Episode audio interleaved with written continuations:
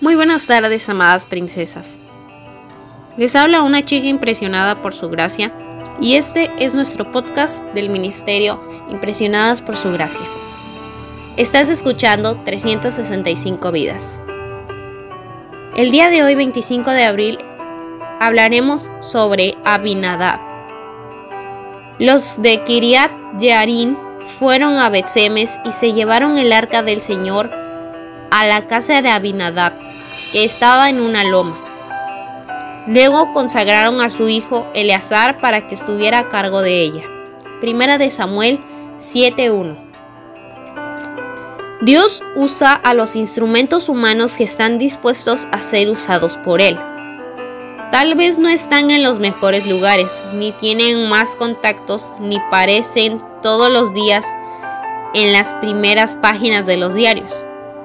Abinadab, de quien no sabemos nada, recibe al arca en su casa.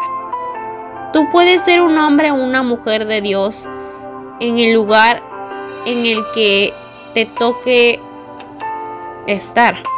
Pero para eso recuerda que nadie puede tomar en poco su juventud, tu lugar de residencia, tu nivel escolar, tu presencia física, para que te tomen en serio.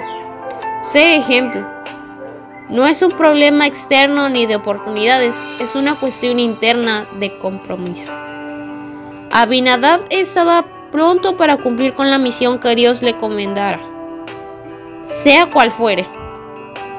Y durante 20 años el Señor le encomendó, por más que Samuel era profeta y juez de Israel, que cuidara del arca.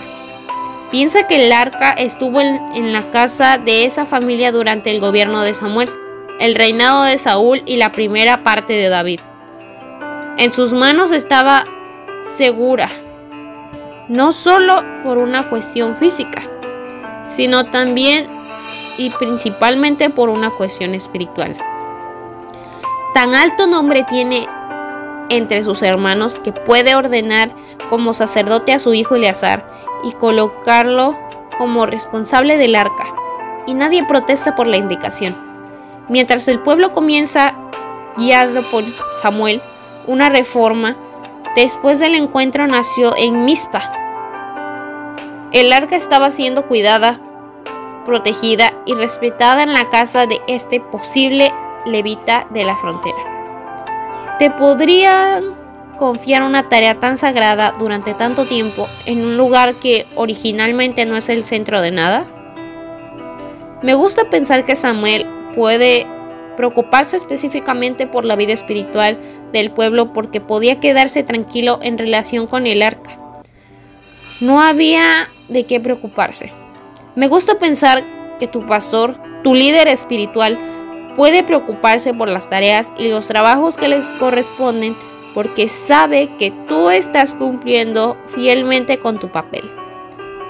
Me gusta pensar que Dios sonríe cuando observa tu trabajo, por simple que parezca, por más simple que sea. Gracias por escucharnos en este bello día.